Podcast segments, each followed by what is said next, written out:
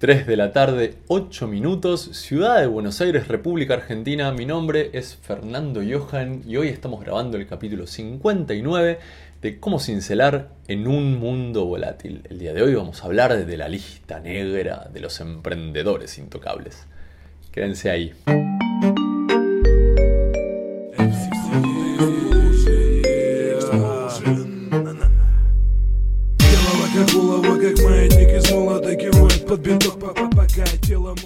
Negra de los emprendedores intocables no existe. Y no hay nada que puedas hacer que te pueda poner en una lista de emprendedores que no existe. Es sencillamente así.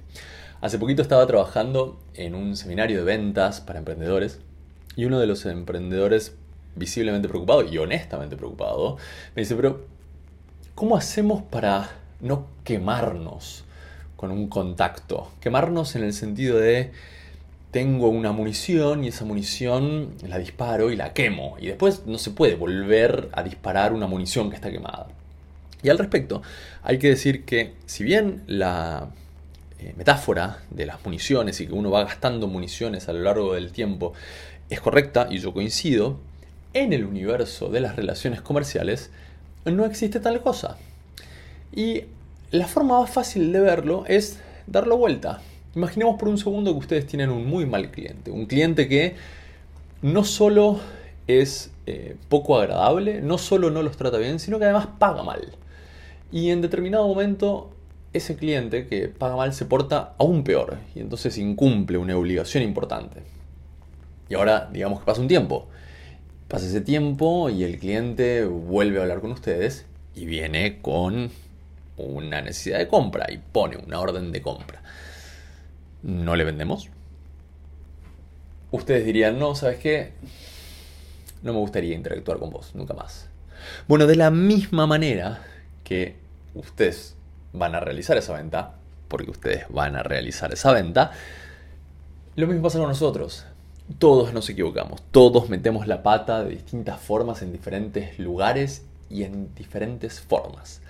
Y no hay nada que te ponga en la lista negra de emprendedores intocables, dicho de paso esa lista no existe, pero nunca va a pasar eso de que alguien te tenga en cierta que cierto menosprecio porque te equivocaste. Claramente esto exime a quienes están en la vida tratando de estafar a la gente. Obviamente uno trata de alejarse de, de los estafadores que hay dando vueltas por ahí. Pero esto está muy lejos, muy lejos de un emprendedor que se equivoca, eh, entrega un producto que, no cumple con las expectativas o simplemente que no tiene todos los elementos necesarios para cumplir con la oferta realizada. Y aquí viene el, segundo punto. En general lo que más nos preocupa acerca de esto de quemarnos, porque a mí me pasó, es ir a un posible cliente prometer algo, no cumplir y luego no poder volver. Este, esta promesa que yo hago suele poder fallar en uno de tres eh, escenarios. El primero, y el que más nos preocupa a los emprendedores que alguna vez tuvimos algo que ver con la tecnología, es el escenario técnico. Yo te prometo que mi solución va a ser X o Y cosa y después cuando vos me compras y ya me pagaste, mi solución no hace tal X o Y cosa. O por lo menos no lo hace como yo lo prometí. Y eso es una falla y entonces no te estoy cumpliendo con mi promesa.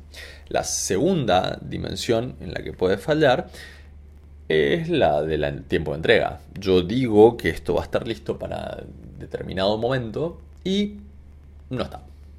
Y por lo tanto hay que reestructurar la oferta y hay que extender el tiempo de entrega y hay que renegociar las condiciones. Ahora quizás la conversación se torne un poco tirante a la hora de hablar del dinero, porque esto es lo que más nos preocupa. No cumplir y tener que volver a discutir las condiciones de dinero. Pero esto es una realidad de la vida cuando uno se dedica a agregar valor. Todos volvemos a discutir las condiciones que marcan nuestra relación en torno al dinero si hay algo en el contrato que no se cumplió. Es tan sencillo como eso. Sucede así. No tenemos demasiadas herramientas para, para evitar que eso pase. La tercera dimensión es, es, un poco más compleja porque es una dimensión que tiene que ver con la evolución de las cosas, ¿no? Es una, es un, si se quiere, es una mezcla de las dos anteriores. Es una mezcla entre lo que me pagas y lo que eh, yo puedo hacer, que es la dimensión de los resultados. Cuando yo, o sea, mi solución hace técnicamente lo que yo dije, mi solución se entregó en tiempo, pero yo estoy prometiéndote que la solución que yo te estoy dando, sea un producto o servicio, a vos te va a devenir en cierto resultado, en cierta performance. La dimensión, la tercera dimensión que nos preocupa es la dimensión de la performance. Solemos, cuando, cuando tenemos un producto o servicio que agrega valor, cuando tenemos un producto innovador, cuando, eh, eh, ciertamente cuando estamos agregando valor, tenemos la posibilidad, y hay que tomarla, de contar cómo esto le va a impactar en la vida a, a nuestros clientes. ¿Y cómo les va a impactar en la vida? Obviamente va a tener un, rango amplio. Siempre estoy suponiendo, hago la pausa acá, siempre estoy suponiendo que nosotros estamos sobrando de buena fe y que nuestro emprendimiento no es una gran estafa y nada más. ¿Sí?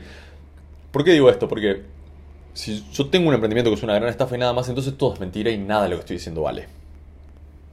En el caso en el que yo tenga un producto, Imagínense ustedes una, solución de logística en donde yo prometo cierto ahorro de combustible.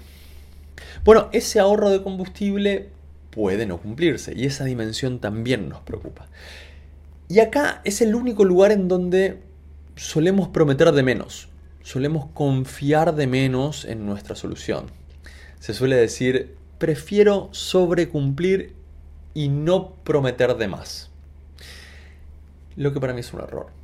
Porque la conversación comercial muchas veces, por no decir casi la totalidad de las veces, se mueve en el ámbito de las expectativas, en el ámbito de las emociones.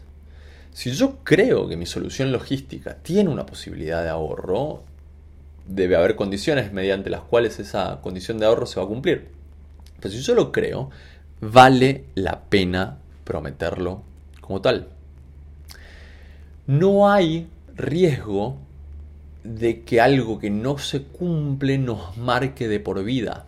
Quiero decir, saquemos o, intentemos sacarnos el peso del pecado, porque es, similar a pecado esto de, de, no poder entregar o de no poder cumplir o de no poder digamos, estar a la altura de, mi promesa, porque eso no va a tener consecuencias en el futuro. Lo que yo sí necesito hacer, lo que ustedes necesitan poner sobre la mesa, es literalmente cuál creen que es el valor agregado que agrega su producto o su solución.